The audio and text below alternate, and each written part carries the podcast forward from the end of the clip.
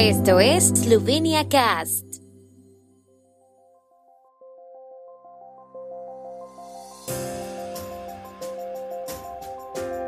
Noticias. Estas son las noticias de Eslovenia de hoy martes 8 de noviembre de 2022. Inician las votaciones anticipadas para la segunda vuelta de las elecciones presidenciales eslovenas. La central nuclear de Krško entra nuevamente en funcionamiento y se reconecta al sistema eléctrico esloveno. La casa de Plechnik rinde el último homenaje de este año a la obra del gran arquitecto esloveno. Desde hoy hasta el jueves, entre las 7 y las 19 horas de Eslovenia, tendrá lugar la votación anticipada de la segunda vuelta de las elecciones presidenciales.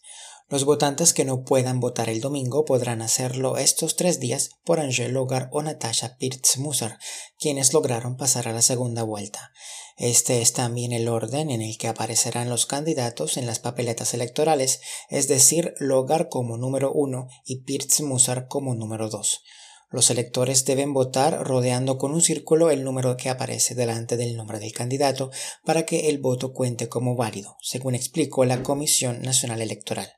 Las papeletas de votación anticipada tienen dos sellos, además del de la Comisión Nacional Electoral en la parte inferior central y el de la Comisión Electoral de Distrito en la esquina inferior izquierda.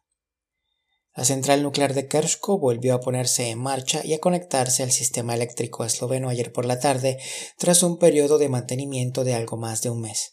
Tras las comprobaciones de baja potencia, su producción se incrementará gradualmente, según confirmó hoy la central a la agencia de prensa eslovena.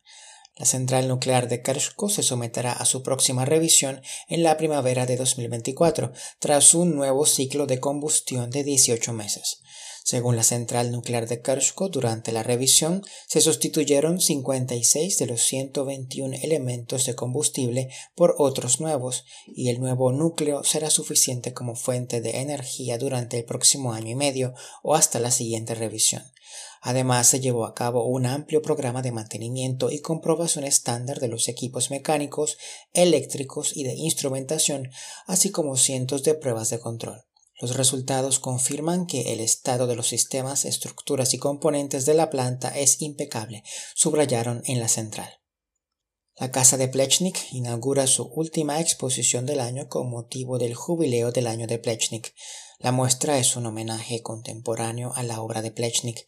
La exposición reúne a 25 artistas locales e internacionales, entre ellos la chef eslovena Ana Roš, la arquitecta paisajista Ana Kuchan y la actriz Sasha Pauchek, que entran en la casa del arquitecto con diversas obras de arte. La exposición ha sido organizada por Luca Lopinto, director artístico del Museo Macro de Roma, y el artista alemán Olaf Nicolai, en colaboración con Anna Porok, curadora de la Casa de Plechnik. Los curadores basaron el concepto de la exposición en una carta ficticia que una ama de casa supuestamente escribió a Plechnik. El tiempo en Eslovenia. El tiempo con información de la ARSO, Agencia de la República de Eslovenia del Medio Ambiente. Hoy estará mayormente despejado. Por la tarde, aumento de la nubosidad, especialmente en el suroeste. Las máximas diurnas oscilarán entre los 13 y los 19 grados centígrados.